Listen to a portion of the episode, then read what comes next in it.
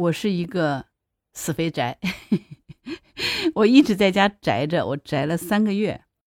这是我今天突然发现的。我今天一看日历，哇，从三月份，嗯，我们当时小区就流调说有一个密接嘛，这样的一个病例，当时就很紧张，小区就做了一次这个封闭式管理。从那个时候开始，我就没有再出过门，一直在家宅着。对，连出去买东西吃饭都不太有，基本上全部靠外卖、盒马、Sam 靠网上购物送回来。所以发生了什么？这个新的时代哈，我们竟然变成了宅家一族。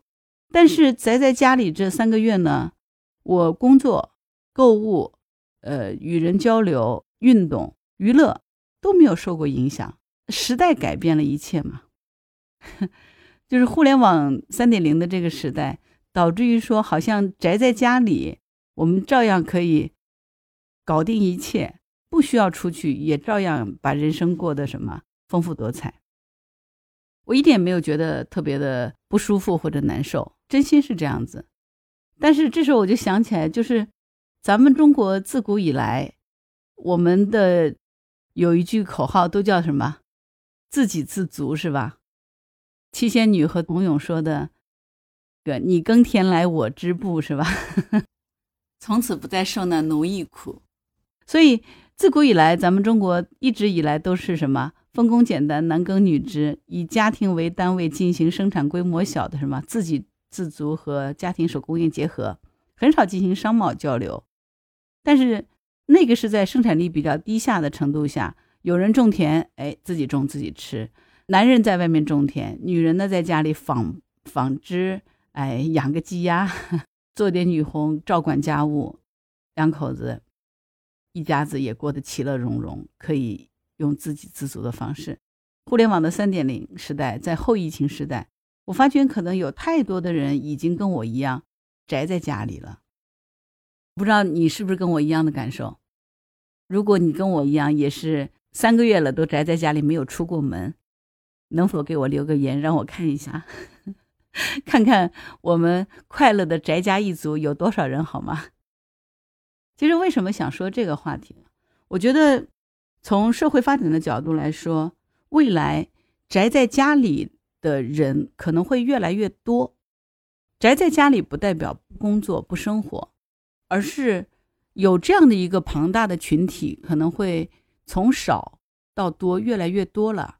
他的工作是宅在家里就可以解决了，因为自由从业者，包括咱们国家现在也在做很多政策上的倾斜嘛，就鼓励大家都是自由从业。因为像这样大规模的疫情一旦爆发以后，我们往返于工作单位和家庭的这种上班，很多时候就受到了冲击。很多公司是因为疫情就变成了远程在家办公了，原来还没有，对吧？所以我觉得以后远程的。在家办公可能会成为常态。未来随着互联网发展，远程的大规模的协作和个体化的为项目组织而临时组成的这种协作，可能都会成为潮流。那么，也就是宅家这一族的人就越来越多了。所以这里头其实提出一个问题哈，你觉得有没有在宅家一族越来越庞大的前提下，有一些群体就会出现新的商机呢？你觉得我这个想法是不是有道理？所以可能有一些行业因为疫情啊，因为互联网时代的发展，它淘汰了；但是另外有一些行业可能因为互联网的发展，因为宅家一族的兴起，它又发展起来了。比如我就想到了一个，比如说理发，你别在那儿笑，你觉得我说的是天方夜谭吗？你想除了吃饭之外，你头发长了怎么办？总是要到外面把头发去剪一剪吧。如果今天有一个人手艺不错，这还能够根据你的预约来提供到你家里帮你剪头发的这样的一个服务，你愿意让他来给你服务吗？请大家在公屏区里面给我留言好吗？我们可以去看一看大家的想法。如果有人能够解决了客户的这个痛点，那算不算是我们传统的？美容美发行业又迎来了一个新的互联网商机呢，